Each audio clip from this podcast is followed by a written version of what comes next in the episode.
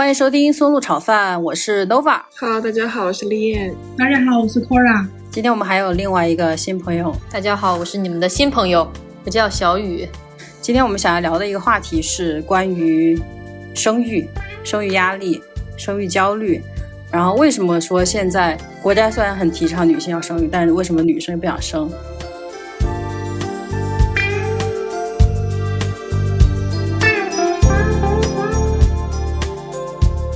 我们算都是适婚适育的年龄，但是大家都还未婚未孕。对有小孩和没有小孩的比例在一比三吧。就是我这是九零初，我身边的情况是一比三，其实是比较低的。因为如果考虑到我这个三十岁过了这三十岁的坎，就成嗯、呃、晚婚晚育了，确实是觉得这是一个很严重的问题。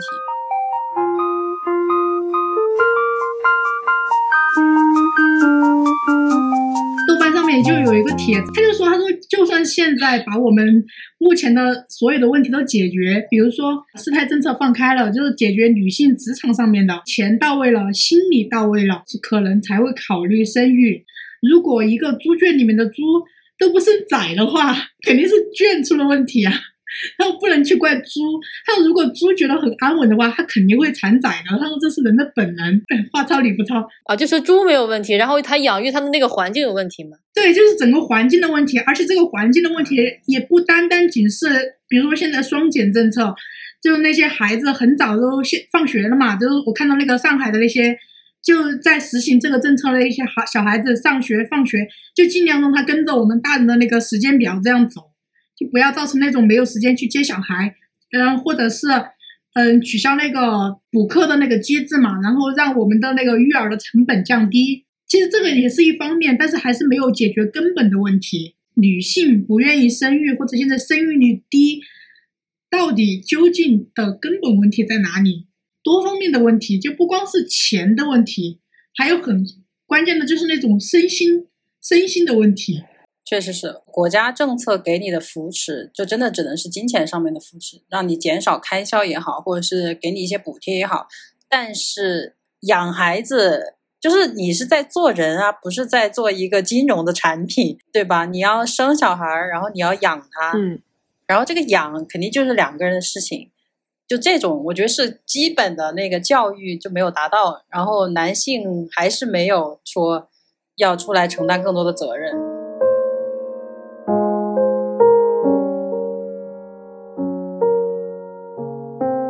们现在不生小孩的原因主要是什么？作为我来讲的话，我觉得我不生小孩，第一是就是那个生理，我觉得不能承受的那个生理的痛，因为我最近就去看了一下嘛，然后找了一下资料，就关于那个生孩子，就说那个我看到那个生孩子的整个过程，我去看了一下那个纪录片，就是从你发动，然后到宫缩，到那个孩子生下来那个整个过程。就会持续二十四个小时，甚至是更久。那个什么开食指，就简单来说，就是从你的鼻子里面抠出一颗西瓜。他们有时候如果顺产比较顺利的话，有可能孩子的头他会就是什么要侧切，会给你剪一剪刀。恢复的过程当中是非常痛苦的。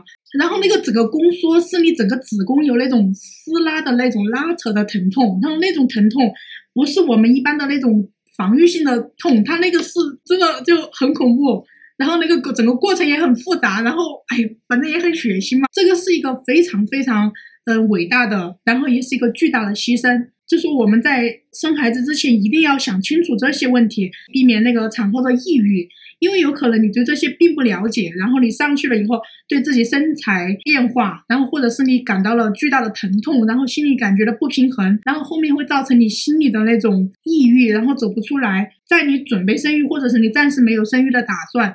在这之前，这些都可以做一下基本的了解，然后做一下功课。我觉得这个就是阻止我迈进的那个第一个门槛吧。我觉得那个太可怕了，而且我看他们那个产后的那个肚子上面的那个那个纹路，然后还有生完以后，它并不会马上回弹出去，就是你的身材会永久性的走样，很大一坨这样垂在你的身体里面，然后根本就无法，就是皮肤都已经失去弹性了。就看那些，我就觉得非常恐怖，那种身体是永久性的损害。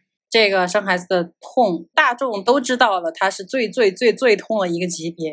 一个是疼痛，一个是身材的走样，还有你一些机能的损失，就比如说漏尿呀、盆底肌松弛啊，包括影响你之后的性生活。你想象一下，一个孩子从那儿出来之后，你怎么可能还回到以前的那种状态呢？哪怕再怎么运动、再怎么吃药、再怎么医美都不行了，这个损失太大了。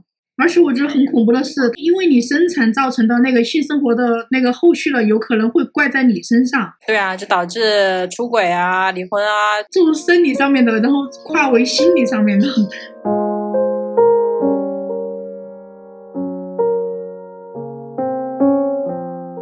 像我自己比较关切的，就比如说近视眼啊，生产就会有风险。就像我朋友，他就因为他自己高度近视，选择了剖腹产，其实他自己是想顺产的，害怕顺的时候那个视网膜脱落或者是有影响。这个是你们就 Cora，我知道你不近，你没有那么近视，你不会担心的一个问题。就对我们这种人群，还有像我这种。就我不是牙齿不是很好吗？然后医生就会说，怀孕期间这个激素的不稳定会让你的牙周炎更严重。不怀孕的人根本就不知道还会牵扯到这些那么多的小毛病哈。那个阑尾炎啊，就最好也是在 之前就把 割了。备孕的这个过程是全方位的，不是啊，我子宫 OK 了我就可以了。现在也有很多人就子宫都不 OK 嘛，就反正对，我觉得我肯定我的子宫肯定不 OK，因为我每一次痛经都痛的要死。痛经加一，每次痛经的时候真的。不摆了，真的天呐，就痛到一个，我觉得生孩子比较起码要痛十倍、一百倍。但是我看到那个调查，他说如果你痛经非常厉害的话，也许你可以忍受那个生孩子阵痛。就是我们在痛经的时候，那那种下坠的，然后那种撕裂的感觉，跟生孩子可能有点像，但是肯定是那种放大了很多倍。反正就每次痛经的话，我都想死。哎，我们几个都没怀孕，在这讲，反正就是听别人讲的嘛。说最开始宫缩的时候，那个感觉跟那个月经痛差不多。然后最痛最痛的时候是小孩的脑袋出来的那一瞬间，你可以想象吗？就是虽然阴道的那个是很松弛有度，但是也不可能吧？我的妈呀！我就能想象啊，就从鼻孔里面挖出西瓜嘛！我觉得这个比喻真的太好，太准确。想象一下下嘛，鼻孔才多大呀？对啊。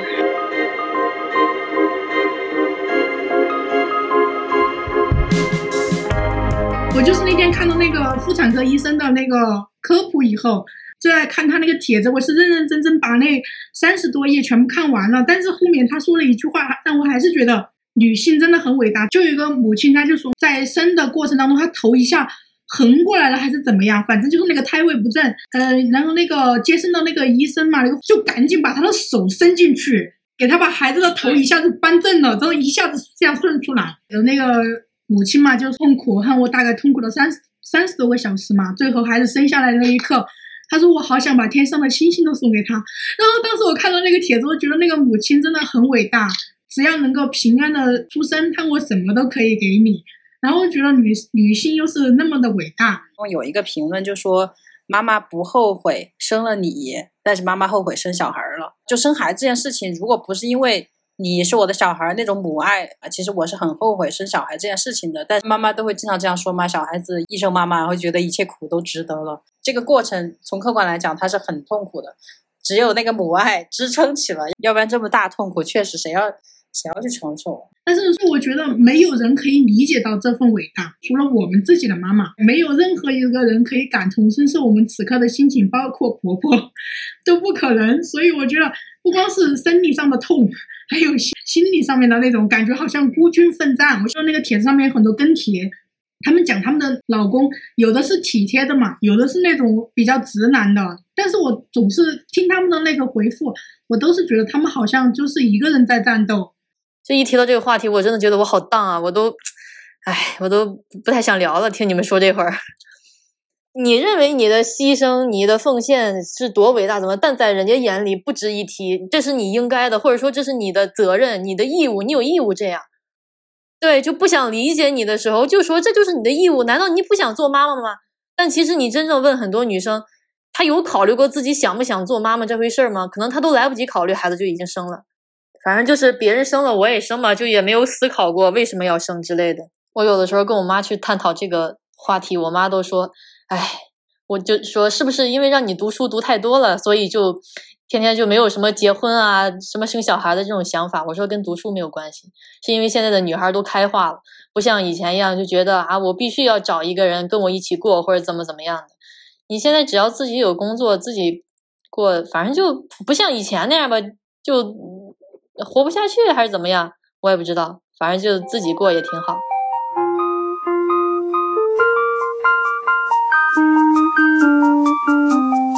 我首先是觉得我不是很喜欢小朋友。现在这个年龄来看，就是我今年二十三岁。然后对于生育，因为我妈妈不是双胞胎吗？她跟我回忆起她的整个怀孕的过程。她说她的肚子可以放在整个大腿上，然后她的体重胖到了一百八十斤。不过在那个时候，她当然是没有控制好的一个状态，因为那个时候可能还不是那么的懂这些呃参数。对，然后她在怀孕期间也是因为体重过重，小腿有一根血管。不知道出现什么，反正就是做了手术，后来就是一直躺在床上，就大家都很羡慕他，就说哦，一次性生两个小孩多好。然后那个时候都还是那个一胎政策的时候，感觉我们家就捡了便宜。然后他就一直忠告我，我姐姐就说千万不要一次生两个，这太痛苦了。对。就好在她的她的身材好像回弹的还挺好的，在没有就是特别的去修复运动的一个情况下，其实看到她我也有那种焦虑，就是首先我没有想说要生，但又因为我妈妈是在二十五岁的时候生的我们，她就说她是如何的年轻，如何的这样生小孩恢复的这般好，就导致我觉得如果我再不赶紧的追上这个年龄，我就要错过这个好好恢复的这个时机了。以后可能就会花更多的心思恢复不回去，其他的好像都没有想。对，就是我也是有那种害怕疼痛，害怕去医院。然后我觉得它对你的正常生活是一个打断。就我觉得我在一个非常啊，现在看就是一个很好的轨道上面，我在学习，然后未来可能就安排工作，但我都没有安排进，比如说一个怀孕的一整年，然后可能你还要哺乳，反正一下子就有什么三岁之前妈妈亲自在。三岁之后，妈妈要去学校接什么的。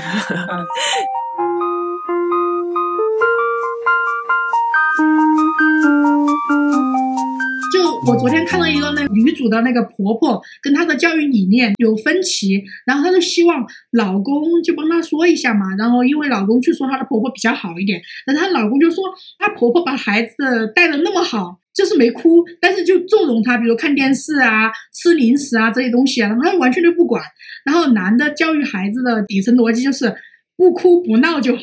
那个女的就说：“我想跟你两个讨论一下关于这个孩子的教育理念。”然后那个男的就说：“你可不可以不要过得这么悬浮啊？看我们接地气一点。”就对这个人来说，可能孩子听话就很重要吧，听话不闹，就是这是最乖的一个孩子就应该这样。嗯，他完全就不顾孩子心理是否健康啊，然后眼睛会不会近视啊，一直吃零食会不会导致发育不好啊？他完全就不会管。然后那个妈妈就是说，就像去管那个男的，就叫他不要那么生活，不要那么偶像剧。你这一说，我已经开始火大了。就是这样养孩子，我再生五个也不是问题。所以他们男的觉得，就说在他在在他的那种认知里。孩子就是给口吃的，然后让他安安静静的就可以了。那他这样，他再生五个，他肯定觉得也没有问题啊。但是按照那个妈妈的那种想法，优生优育，要把孩子教育成一个怎么对社会有帮助，然后有用的这么一个人才，他就觉得他不接地气啊，那样多费劲儿呢。我们女生看问题看的比较细致，然后看的比较细腻，然后他们就会看得很笼统，觉得活着健康就好，生个孩子而已啊，有什么困难的呀？养个孩子而已。我比较赞同，就是一个教育小孩的压力，就导致我不去看这个生小孩、怀孕的这个痛苦，我也会比较谨慎的以后去呃拥有一个小孩。就其实对于男性参与度，可能是，呃，我是爷爷奶奶带大，我爸妈对这个就是非常细致的这个，比如说生活上的照顾参与度都不高，但是他们在我和我姐姐的教育上面都还是有相当的参与度。其实我对男性。比较有信心，可能根据我爸爸，就我觉得是一个比较好的，他他算是比较好的一个榜样。我觉得我爸爸是比我妈妈考虑的更全面的人，但是就我爸爸会更担心我的安危，但是我妈就比较理解我想要去开阔眼界。但我就是意识到，就是教育小孩这个成本很高，比如说我要上上学去国外，我觉得我在很多很多的补习班里度过。就我知道那个花销还是呃挺可怕的，还有包括那个时间，我妈妈要送我去上补习班，如果我做不了这样子，就我还是相对比较自私，我觉得很浪费我的时间。我还是一个就长期补课没有效果的人，也就是浪费钱，那该怎么办？而且我们家还养了两个，就想到这些的话，嗯，现在又是鼓励生育，那养这么多小孩，你要让他们每一个人都要接受到不错的教育，这这个投入时间、金钱还有精力，那我爸妈肯定也因为我考的不好，就是发生过不少矛盾，就要看值不值得。至少在我现在看来，养我的话有点点，确实有点点开始怀疑人生了稍微显得有，点亏，就觉得性价比不高稍。微显得有点亏。对。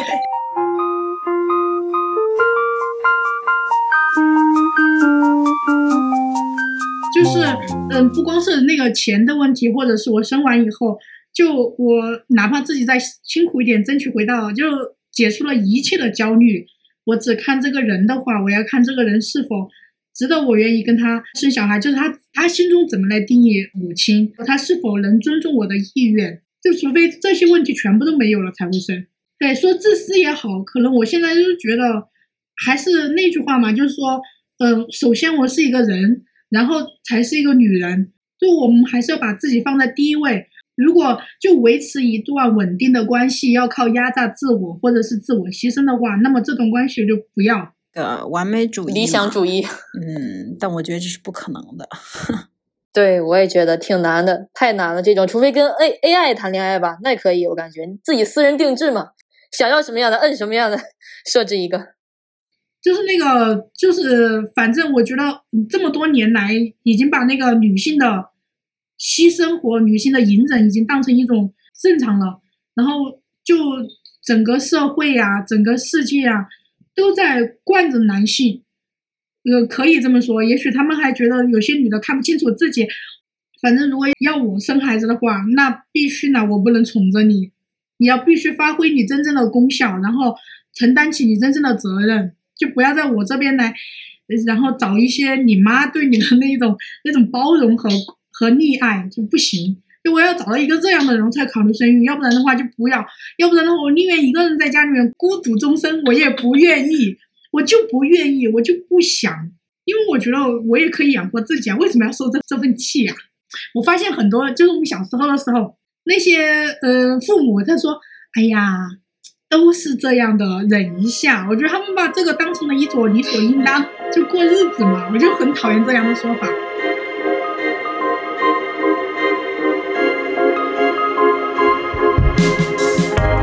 所以养小孩就是一个投资，你嗯不知道你能够收回多少。对，但是爸妈生你是因为爱嘛？我觉得我们那一代他，我们的出生可能不是因为爱，就因为因为一个理所当然吧。是因为一种繁衍的本能吧。我真的觉得我的诞生不是因为爱，但是我觉得我们的后代出生，那只能是因为爱。我什么都不图，那不是因为爱又是什么呢？我这么担心我的身材，然后我这么自我，我我都已经预料到后面可能会产生的各种矛盾。那么我还把愿意把你生下来，那不是因为爱是什么？但是我觉得我们父母那一代，他们可能没有想的这么细吧。那你说他们是为什么那么甘愿的为我们付出？人类的繁衍本能，它能叫本能吗？它这个，就我之前问我妈，我妈就觉得大家都这样，你知道像结婚一样，大家都是下了学，然后就找个工作就结婚，结了婚干啥呀？别人生孩子，就大家都生孩子嘛，就随大溜的感觉有一种。你要说真的是出于一个什么动机，一个什么心理，好像也没有，就是随大溜。反正我妈是这么说的，很单纯。但是大部分父母养孩子，我觉得都还是比较无私的，就是我能把最好的给你，我都给你。嗯，那还是本能。就生下你可能不是什么，嗯就是有一个特别的意义，但是养育你的时候，真的就是会出于爱啊或者什么的。所以你们觉得就是这种本能是母母亲更多一些？那毕竟是自己身上掉下来的肉，肯定要更深刻一些嘛。我们就是要激发父亲，你们也要参与进来，你们也贡献了一半。这个很难，因为他们的构造跟我们构造不同。就男性的构造，他好像是我看过一个纪录片，他就说，因为我们那个大脑还是什么的构造，男的男性他就是那种，嗯，他天生他没有我们女性的那个情感的那些连接的那么多，他就觉得孩子生下来放在那边，这就是人生中的一个任务已经完成了。好了，我可以继继续进行我的下一个任务，就这个任务已经完成了。但是女性不一样，就生下来以后，我的人生轨迹就会因为这个改变，我就会沿着这个轨迹。他们不会，他们还是会沿着这个继续走。嗯我是相信男女肯定是有别，包括大脑的构造，但是这个事情确实是一人一半的责任啊。对，我觉得是父亲进入角色会更晚一点点，因为他没有母亲就是在怀孕期间的激素变化，然后跟小孩产生的这么直接的联系。其实对于父亲来说，都一切是发生在他啊身体之外的。所以就之前我有听到，就是生过小孩的，就是姐姐，还有包括就家里的一些亲朋好友告诉我，就自己的老公在一开始跟小孩的互动上面是非常敷衍的，他假装他是爸爸。我从小也这么体会到，就是我觉得我爸爸会比我妈妈更晚熟一点，在作为家长这方面，就真正感觉到他是一个家长的时候，是在我可都已经上了小学的时候，而且是第一次好像来学校接我，因为我考得不好，然后被请家长的时候，我才觉得他像个爸爸。在以前的时候，我更觉得他像一个，就是就我更黏我妈妈，他像是住在家里的一个人，然后爸像这样住在家里的一个人。对，所以我觉得他们可能就是没有产生这种身体上的直接连接，导致他们，所以说我觉得需要他们在钱方面多付出，让他心痛，就有这个生理上的连接了。对他肯定是感情和金钱，他必须要支持一样嘛。但这个挣钱能力谁也说不清楚，万一你男的确实也不能挣钱，还要倒贴，完了他也不关心。对，那确实。因为钱能补偿什么呢？能补偿到哪个地方算是 OK 呢？你说那小孩也我也不养了，我一辈子就用钱来那个补偿，那也不可能吧？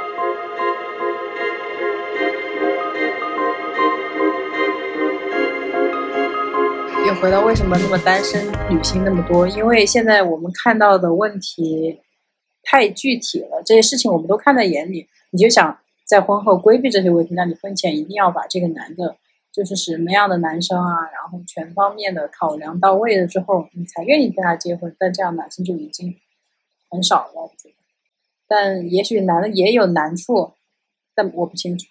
男的唯一的难处不就是钱吗？还有什么太多的难处吗？之前看一个那什么类似于笑话一样，就说说你呃在十八岁以前，男生打篮球好，然后学习好都会有人喜欢。但十八岁之后，你你你衡量你有没有人喜欢的标准只有一个，就你没有钱的话，就失去了那什么配偶选择权。不光是他是否有钱，他即使那个钱到位了，但是还是要考量这个人各方面，就是你能不能成为一个优秀的就我孩子的父亲。嗯，反正一讲到生育嘛，然后就觉得我们就觉得好像有有那种倒不完的苦水，然后有看不完的那些呃未知的那些那些隐患。其实还是这个社会，这个社会上面对那个那个年轻母亲这这一个身份就有很多的压榨，还有一些刻板的印象，就没有正视女性心理的那些脆弱或者是那些痛苦啊。就在家庭里面那个分工的问题，不知道是他们觉得，我觉得是他们自己是个单细胞生物，还是把我们当成了一个单细胞生物。其实你说的这个，我感觉也不是说男生看不到女生的这些东西，他只是说有的看到了，他不想去解决，因为解决太复杂了，要去承担你的情绪，然后你说的这些家庭分工啊什么的，其实他有的人他并不是不知道，他只是懒得去承担。就我装作什么都不知道，就我什么都可以不承担。但如果我知道的话，我身上的责任是不是就更多了？而且孩子一旦生下来了，也没有办法再反悔了。你养不养，那都得养。就骗一个是一个嘛，就是生孩子的女性，那就是长不大呗，那就是妈宝男，那就是各种社保男，社会保护，你你就无忧无虑，你彼得潘矮啥哟？对啊，这那个什么至死是少年，哎呀。完了，以前有以前有妈妈现照现有媳妇照顾，又有孩子照顾，想的美了，真的。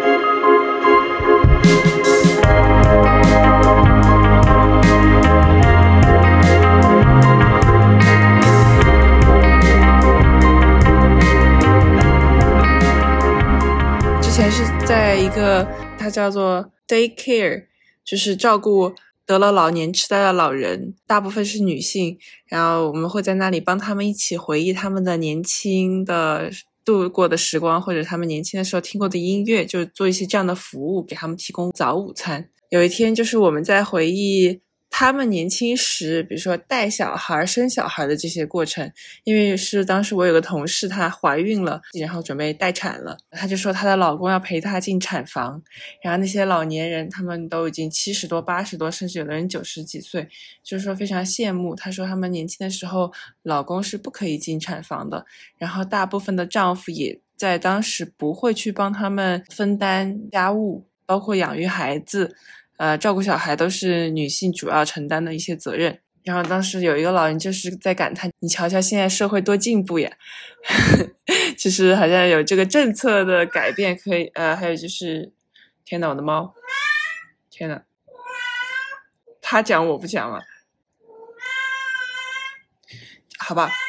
总之呢，就是他他们就在感叹，就是苏格兰整个政策的改变，首先让丈夫可以在产房里面陪伴妻子，可能也可以看到就是整个生产的不易，然后他也给他们更多的产假，去帮助妻子去分担这个照顾小孩的这个责任。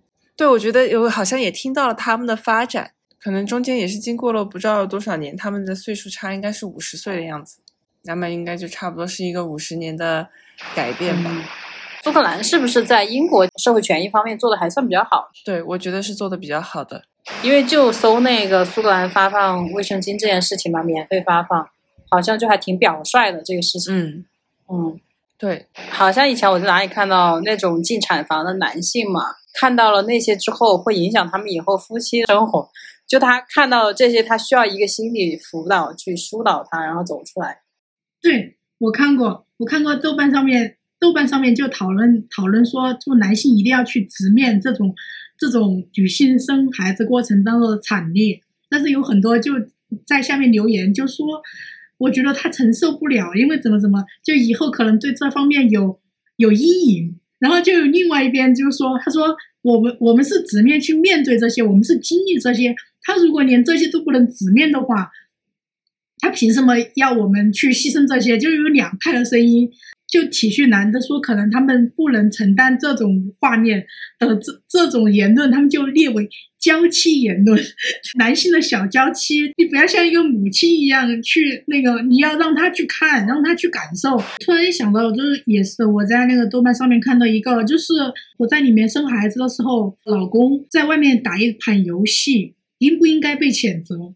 就因为这个又在吵。就很多说我也无能为力呀、那我不打游戏我干嘛？下面就有人说你不是无能为力，你是无关痛痒。女生这边肯定是全票通过，不应该，但是男男生那边就说又说了很多很多理由，问题是他还有心情打游戏，哎，他还要发挥他的那个聪明才智去干一盘游戏，那我就不能理解了。这个时候那么紧张焦虑，在那儿等待，他就是共情能力差嘛，我觉得他连手机都不应该他觉得他帮不上什么忙，然后他就打游戏。对他们就是这样说的，因为他帮不上什么忙，我也不能在外面哭哭天喊地的在那儿求，在那儿哭啊，所以我什么都做不到，我又只能干着急，所以我就打盘游戏，怎么了？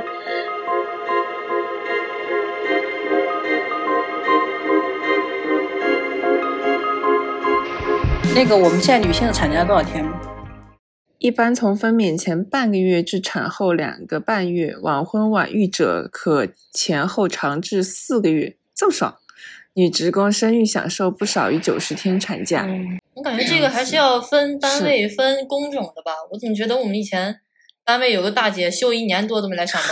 法律这个应该是一个最还是是一个底线呗。你说你能够有更好的福利，那你就是嗯企业的福利做得好。然后，男性符合晚育年龄的夫妻，女方增加产假十五天，男方给予假期三天。享受三天假期，男性必须是初婚者或者未生育过孩子的再婚者。这么麻烦，就是挺多要求的。对哦，对我之前还在跟我就是出台，应该这是前年还是去年？前年就应该有的，说是呃中国男性的这个产假只有三天。然后当时在我的一个做志愿者的地方，跟我的朋友们聊起的时候，大家都挺惊讶的，就是这男的怎么放这么少？就难道不需要他来做什么吗？然后我就说，可能是由老人代替的会比较多。你现在你现在大部分男生的能力他也干不了什么，他也照顾不了谁，反倒是要别人还照顾他。换一个地方玩手机。嗯，强制两夫妻一起放产假，就是嗯，女性和男性的产假是一样的，这样的话才可以就是纠正这个职场上面女性的位置，然后让男性同样因为那个生育，然后造成他那个职业上面一定的停滞或者一定的困难，然后他们才会真正的去考虑这件事情，就会更慎重的对待这件事情，要不然他们都觉得。生孩子生了，然后也是你一个人生一个人带，然后你的工作停滞也是你自己的事情，对他来说没有什么这样的话，企业在用一个男性的时候，他也会考虑这个已婚、未婚、生几胎的这个问题吧。但是那个可行度先不说，但是那天我们是在，呃，豆瓣上面讨论这个问题，然后就有很多人跳出来，就说即使男性放假了，他回去也是会躺着打游戏，他对你依然对帮不上任何作用。但是那个就是说我不管你是回去，你是躺着还也好，坐着也好，站着也好，首先在社会上面的地位先给他纠正平等了再来，也许可以解决掉一点。现在是三胎四胎开放。对女性职场上面带来的这样冲击，有可能会缓解一点，但这是理想化哈，理想化，因为现在男性是顶梁柱，这个事情暂时几十年根本就不可能，不可能会动摇。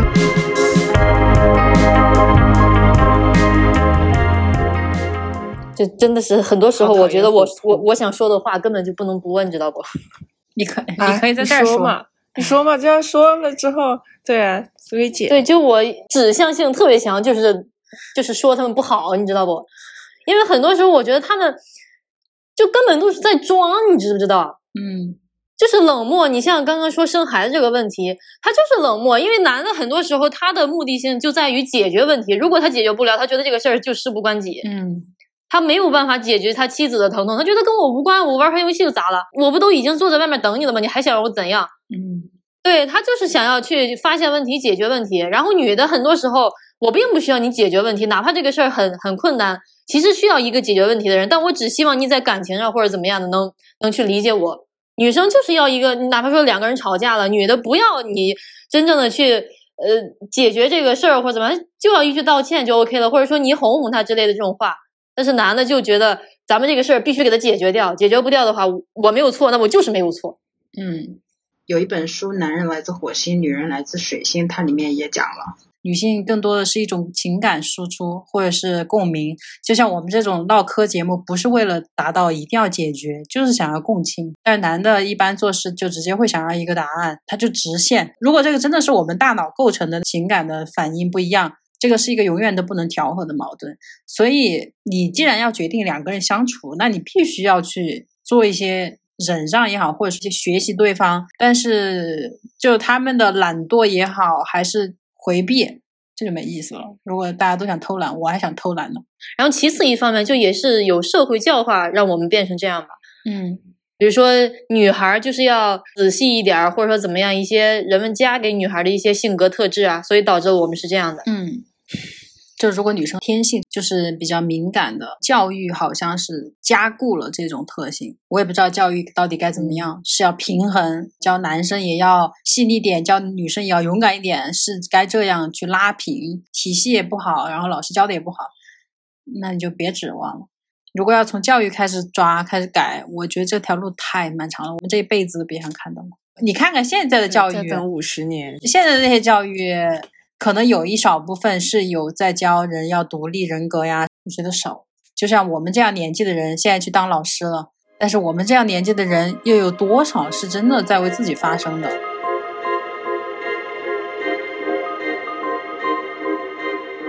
我感觉就是咱们站的圈层不一样，看到的世界不一样。我感觉我们老家的那些朋友啊，以前的，大家都结婚生孩子。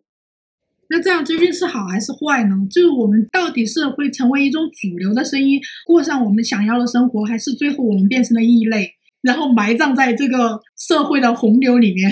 就我经常就在想，我我觉得有些人很奇葩，也许我才是那个奇葩。我那个时候还在那个公司上班的时候，我们就有一个女生跟我年纪可能差不多吧，比我小个一两岁，然后她那时候准备生二胎了，就正在备孕。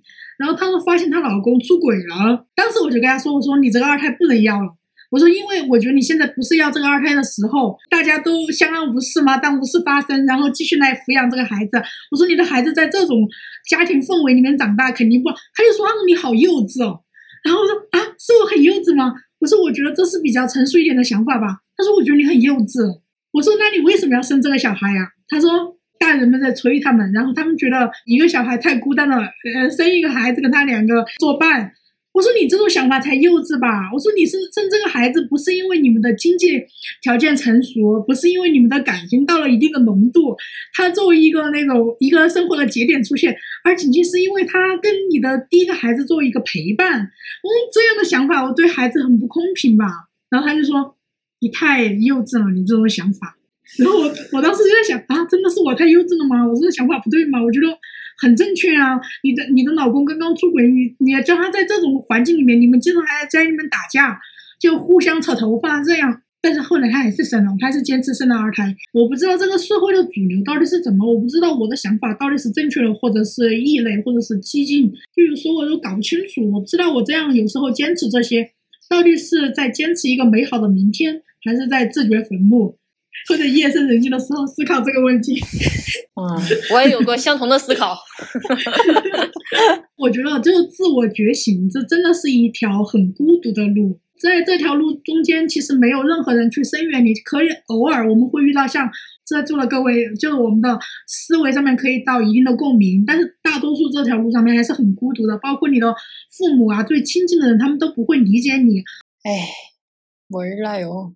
我突然间韩语都出现了。对，我就刚刚在想一个问题，就是要这些男的有何用哈？就是之前我们不是在说，可不可以单身的女性去找精子库啊？这样的必须要有结婚证什么的才可以，因为就是害怕一旦单身的女性可以自己去找精子库，最后就意味着大多数的男性就没有用了。其实我要的是一个优秀的精子，优秀的遗传基因。而且这个孩子生下来，其实我是可以靠自己的能力去抚养长大的。只不过说，哎，大家还是想给他一个最完整的原生家庭嘛。我是比较喜欢小孩的，虽然哈生育有那么多的那个痛苦的地方，但是我是可以愿意去承受这个痛苦，然后生一个孩子。问题就是这个跟你一起承担责任的人，他如果使不上劲儿，那他就是个拖油瓶。我养一个孩子，我还要受到另这种男的。各种天天闹心啊！你这说的不就是湖南台的有一个什么离婚的那个节目吗？好像是里面有一个叫魏巍的男的，然后他前妻就一直不想生孩子，因为他觉得这个男的太幼稚了，然后他觉得生了孩子就像养两个孩子一样，然后那个男的还反问他一句啊。你养一个也是养，养两个也是养，不一样嘛？就让他生孩子，就最后两个人离婚了，没有生。这话也真说得出口，我天！他很多话都说得出口。他说他在 在家里面从来不做家务。他说我把这些都全部做完了，他做什么了？就是啊，他说那他的他有什么意义啊？他他就没有意义了呀。他后来还生气了，他说以后就别做了。就说让你做家务，你有不满了，那以后咱都不做了。那那男的真他妈绝了。那那那个参加那个综艺的那几对男的都令人窒息，看了一下，我觉得是找到一个正常的人都好难哦。你在这样的社会文化氛围里找到一个你想找的那样的男的很难。反正我觉得结了婚的百分之九十的都在吐槽他们老公，什么丧偶式带娃呀，太多了。我我觉得这些不解决的话，生育率是不可能上去的。但是要解决的话太难了呀，也不是这几年能解决的事儿啊，等不到了。我觉得我等不到了，对吧？烈你还可以等一等，我也不知道，确实吧，那就先等着。反正就是真的不可以迷迷糊糊的找。就我们看到的都是最糟糕的例子，可是问题是我们也看不到好的例子啊。当然有有一部分他已经把这种所谓的不好的东西全部用母爱来替换了，就是因为有这个小孩了，他觉得很多事情也可以去承受了。但其实这个是平白无故承受的呀！你要承受你老公对你不好也好，或者是淡漠冷漠，这个本来就是不该有的。但他觉得啊，因为有小孩了，这些我都可以，这苦我都可以吃，这苦没必要吃。我觉得现在就是因为嗯，有很多就是很多隐忍嘛，还有很多牺牲，然后女性就不愿意去做这些，所以嗯，然后就没有人生孩子了。如果我们愿意继续牺牲的话，生育率肯定马上就上去了呀。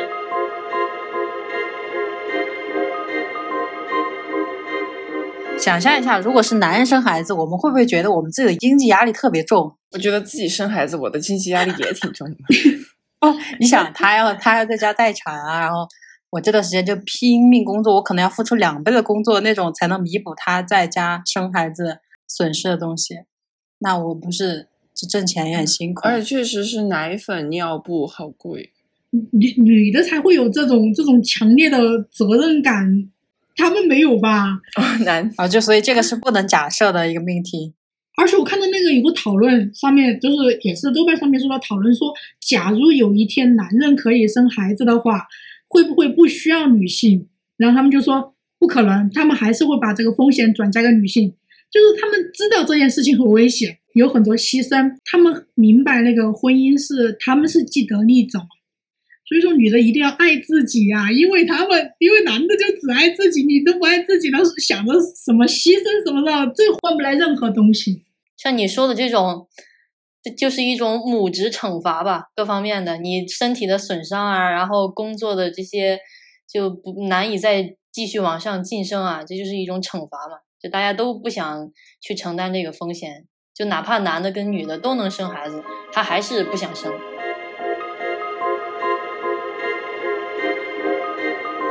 又没有打算生小孩，我又不喜欢小孩。坐高铁我看到了小孩，我都烦的要死，我还生一个。我觉得在小朋友的问题上，我就像那个父亲的角色，那小朋友不哭不闹的时候，我觉得还行。他一哭闹，我就很烦躁。我喜欢小朋友的感情，就跟我在大街上拍那些流浪猫、流浪狗一样，就很可爱，远远的拍个照好了。然后你要想过来，就是寻求让我抚摸你啊，你们那不可能，我就会离那小猫小狗远一些。那也不看那种，就是有很多那种小孩子综艺啊，爸爸看看行去哪儿啊，呀就，很没说不让看呀，就是一说生的话就算了吧。我我我我是属于那种看都不想看的那种，就没有办法，我就喜欢不起来。我看我可能看到猫还更开心一点，我看到小孩我真的笑不出来。其实我跟我前任分手，其实有一个问题，就是因为我跟他说过，我说我可能是个铁钉，就绝对是个丁克。然后他就说，他说我性格很反人类，这有哪个女的不期待当一个母亲呢？我说我不期待当母亲。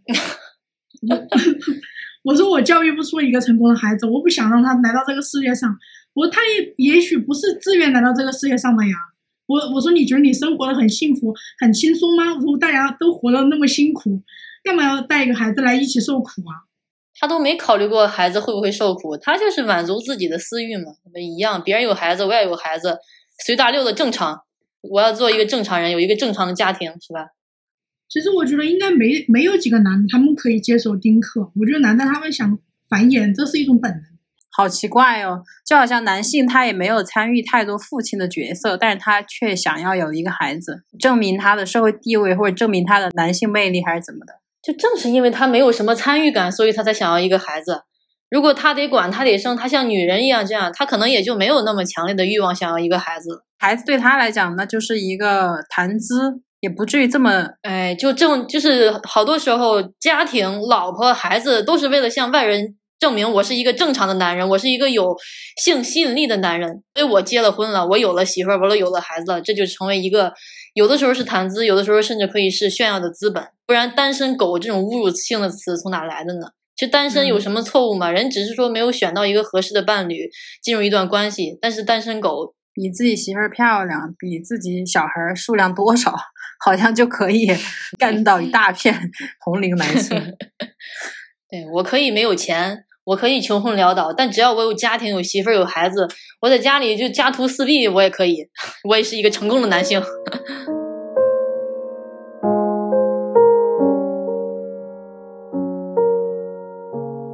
我就是很害怕有一天，就是我我如果到有一天我会后悔。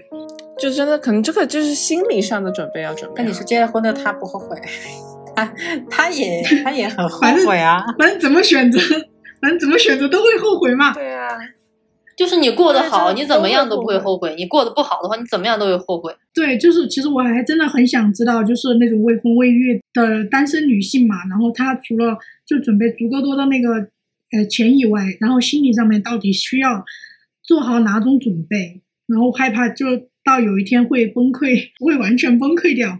如果你需要这种准备的话，那你还是要把结婚生孩子纳入自己的考虑之内，因为真的决定了就不生孩子的人，就不会说有什么准备，他现在所有的行为都是一种准备。就已经晚了。现在计划的话，肯定不会如我所愿，他已经晚了，所以只能硬着头皮往下走了。这没有晚吧？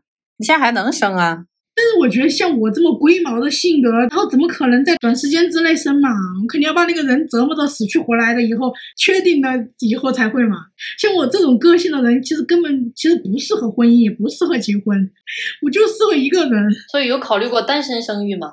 没没有没有没有，我不要小孩。他不 喜欢小孩儿啊，那两个都不适合，都不喜欢，那你就要去承担这个事情的后果。就是想问一下这个前辈的，他们现在过来人的心理到底是怎么样的？而不是我现在在这里异想天开。我觉得我老年以后肯定会过得很好，很优雅，很时尚，然后过得，然后也很坚强。但是我怕我有一天不是这个样子，会过得很凄惨，然后一个人在养老院里面坐着轮椅。有那些老阿姨啊。朋友啊，只要你有一直能跟你玩到一块儿，能倾听你的人，就不会变成你说的那样。你说的那种就是大家都结婚了，然后你有没有拓展出新的朋友来？因为人这一生都是致力于排解各种各样的无聊嘛。你说那种就是极度无聊，就是那样，很悲惨，没有人倾听你的过去，也没有人想了解你的未来打算。你就获得了一个那样就是很无聊的生活。你物质上吧，你可能什么什么也没不缺，但就是没有人跟你交流、跟你沟通，你就会很无聊。人一无聊吧，就会觉得就没有意义之类的。就不好的生活，它其实也是一种生活。有些人都宁愿要不好的生活，那种鸡毛蒜皮整他很头痛，但他也愿意承受这些，因为这些他就不会无聊。因为我最近就开始已经有这种趋势嘛，因为我身边就是就是耍的很好的很好的一些朋友，他们渐渐的都开始。就准备结婚啊，然后或者在备孕呐，然后我现在就偶尔想出来玩一下，就已经找不到人了嘛。虽然就认识一群那种年轻的小朋友，但是觉得其实跟他们也有很多就那种烦恼的事情不一样，然后讲不到一起。生活好像对于大多数来说，到了一个点之后就会变得乏味，你也没有那个精力和心情去创造出更多的东西，就陷入一种平稳的。好像不是很孤单的状态，有老公有孩子，虽然老公也不一定是很如意的，小孩也是要给你找很多麻烦的，但你在这种牵绊之中呢，找到一种存在感。如果你是真的是一个人，你的同龄的朋友都有了自己的那个紧密的小家庭，那你这一个人该怎么解决？永远吃嫩草。嗯，那不行，永远享受二十五岁的快乐。反正我是很担心这个一个人无聊的问题。人可以一直生活，但只要你觉得你所爱好的那些那些东西能真的给你一些安稳，比如说看书、看电影之类的。但是我感觉这些东西，你哪怕就是说跟别人吹牛，你也要找一个一个伴儿去听你说这些东西。你如果没有这种来回的反馈，只是说你在网上发表一些什么你的你的评论，然后你的感受，没有人去回复你，那就还是没有任何意义。其实还是需要一个人能当面的像咱们聊天一样交流，哎，我一言你一语的这样，你才会觉得自己的生命要更鲜活。我是这么觉得哈。嗯，就以这个为目的去嗯去找一个伴侣的话，那也必须要找到一个他能够接住你的抛出来的所有的话题的人。就是就不是一个容易事儿吗？对，就很难。然后你要找到一个人，他一直跟你有话聊，然后让你感到不孤单。我觉得没有人可以让你感到不孤单吧。我觉得我们永远都是一个人。我这个跑题了，这个跟婚姻好像没什么关系。也没有跑题啊，就是我们不愿意生育，但其实从某种角度来说，我们是愿意生的。就是我们是希望以后的人生是有一个后代也好，或者是某种陪伴也好。可是问题是。我的前提条件达不到，让我实在是没有办法来生育，所以这个是有原因的呀。就是其实我们也是害怕一个人孤独终老，也是希望有一个儿孙满堂，对吧？谁不那个啥呢？开枝散叶。但是问题就是，哎，反正就是这个很矛盾。一个是很其实很想要，但是现实条件达不到，我真的是没有办法说服自己去勉强的接受这么一个现状。但是我要怎么样痛快的，然后可以满足我所有生育的条件，然后我开开心心的去生小孩，就是这个条件是限制在哪一关，卡在哪一关了？这个就是我们今天要讨论的。我觉得没有跑题。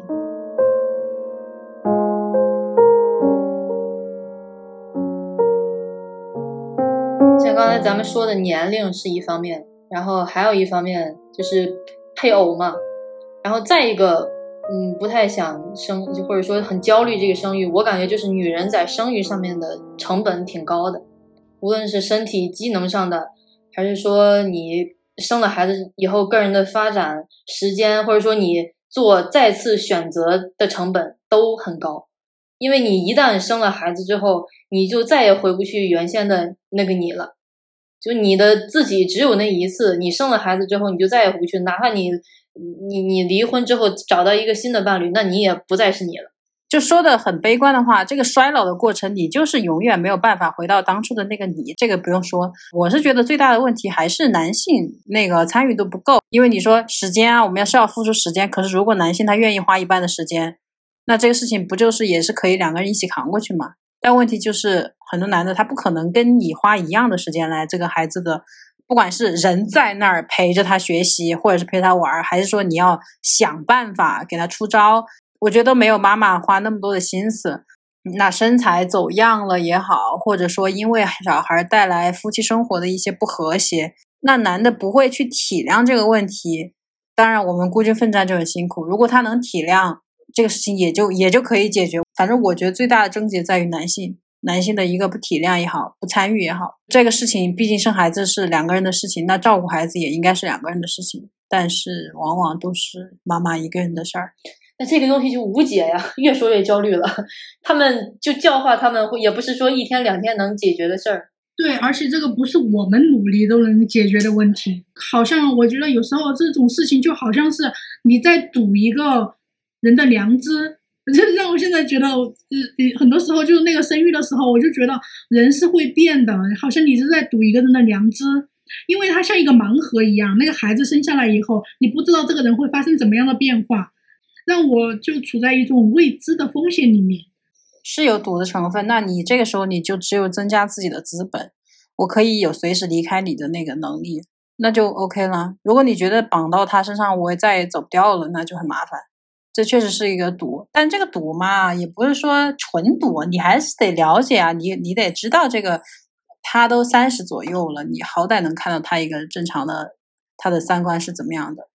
或者说你小孩儿，你以后要培养他，他是从零开始就在跟着你，你是可以有一些引导作用的，对他不是那么瞎赌，要擦亮自己的眼睛，完了自己要有足够的资本，就是这样，有自己的资本，这个是可以自己做到的。其实没有那么的消极，男人我研究不透哎。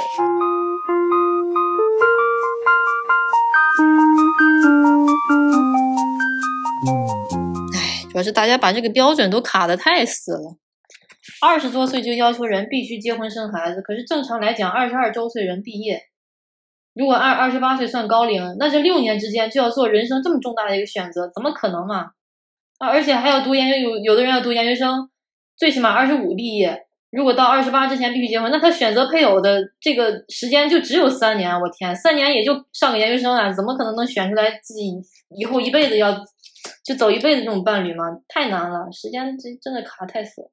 还是书读多了，就十八岁就该不读书了。那时候你就还有五年时间来思考 这样一个男人。什么超过多少岁都算晚婚晚育啊？我觉得这些规则都应该修改了吧？难道他还希望我们十八岁都不读书了就出去早早嫁人了吗？可是现在因为要提倡生育嘛，可能还是更多的是一个劳动力的要求。你说的这个政策应该是不会颁布的，调控嘛，就是大家都有这个想法，知道说教育的重要性的时候，然后国家就不太去推教育。在以前大家对这个教育这个理念不够的时候，大家好像十几岁上完高中就赶紧去打工挣钱的时候，国家才反而要推行啊晚婚晚育好，呃怎么只生一个好之类的，都是宏观调控嘛。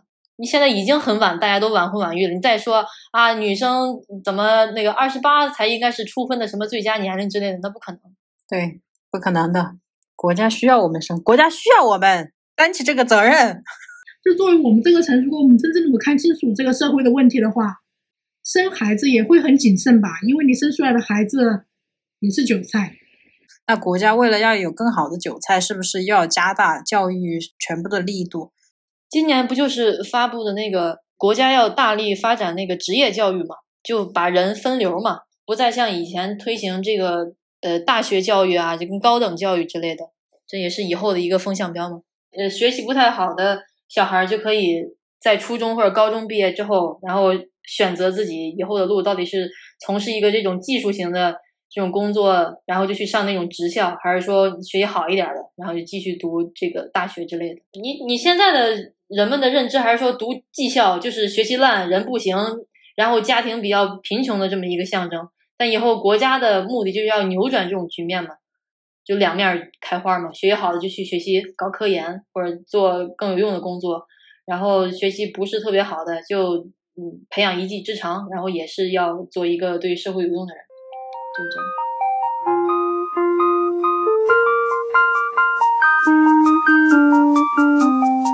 越是受到教育的，越不想生。对啊，他可以看到可以看到那些问题了嘛，而且他们有那种可以跟男性抢夺资源呐、什么有一定的这种竞争关系，然后就好就不愿意让出自己的那种社会份额。不愿生育，在这个社会环境下也是一种无声的反抗。真的是无声的。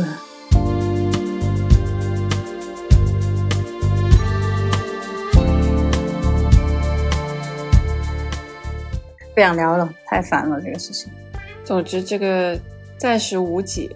今天的聊天内容就到此结束，我们下期再见，拜拜。拜拜